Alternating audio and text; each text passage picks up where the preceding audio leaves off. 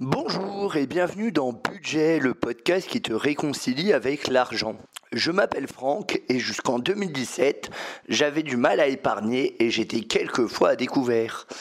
En 2017, j'ai décidé de prendre les choses en main et j'ai réussi à mettre 10% de mes revenus de côté.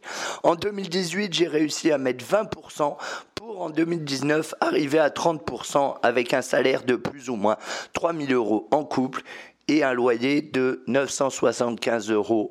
Avec le temps, je suis devenu un expert de l'épargne et de l'économie.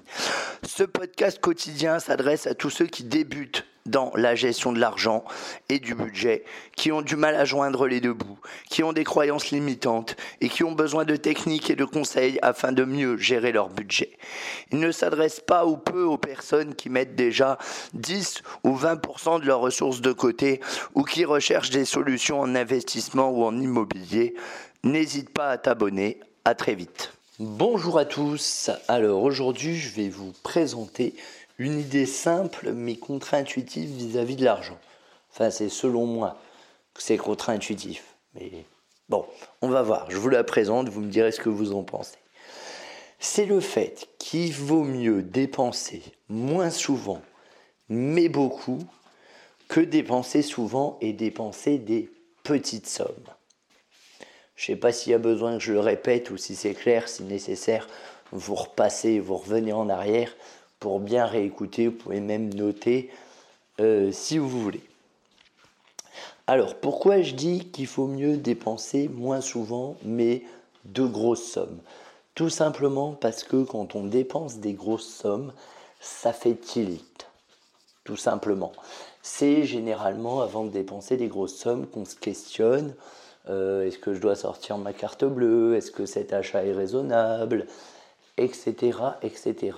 On se questionne beaucoup plus sur un achat quand il s'agit de grosses sommes que quand il s'agit de petites sommes. Souvent, quand il s'agit de petites sommes, on agit à l'instinct, voilà, 5 euros, 1 euro, hop, une carte, un paiement sans contact, et on ne se questionne pas. Et mine de rien, c'est ça qui flingue votre budget c'est pas les grosses dépenses, parce que les grosses dépenses, si vous regardez dans le mois, vous en faites pas tant que ça. Je parle, je parle pas des prélèvements, hein. je parle des dépenses vraiment en dépenses, autres que prélèvements. Si vous regardez dans le mois, je pense que vous en faites pas tant que ça. Je pense que c'est pas ça euh, qui bouffe votre budget, vraiment, mais je pense que c'est plutôt les petites dépenses du quotidien, le petit café, la petite barre chocolatée en rentrant du boulot, le petit Starbucks, euh, le petit verre en terrasse, etc., etc., etc. Et donc, c'est à ça que vous devez prêter attention.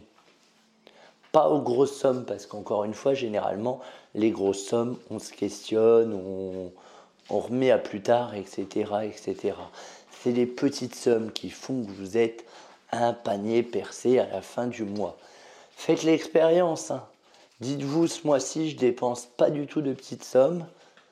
Mettez-vous mettez une limite, par exemple. Vous dites, par exemple, euh, si un truc coûte moins de 5 euros, j'achète pas. Tiens, ça c'est intelligent. Si un truc coûte moins de 5 euros, j'achète pas. Ou alors je diffère d'une journée. Parce que généralement, les, les petits achats comme ça, c'est jamais les achats en urgence, enfin, dont on a vraiment besoin. Généralement, c'est plus une envie qu'un besoin. On verra ça dans un prochain podcast. Et du coup, voilà, c'est vraiment quelque chose que je vous conseille. Euh, c'est d'éviter les petites dépenses. Voilà. Ou alors de prévoir un budget petites dépenses que vous retirez en espèces. Et comme ça, toutes vos petites dépenses, vous les payez en espèces et pas avec la carte. Et dans ces cas-là, c'est budgété et tout va bien. Ça n'aura pas d'impact sur votre budget.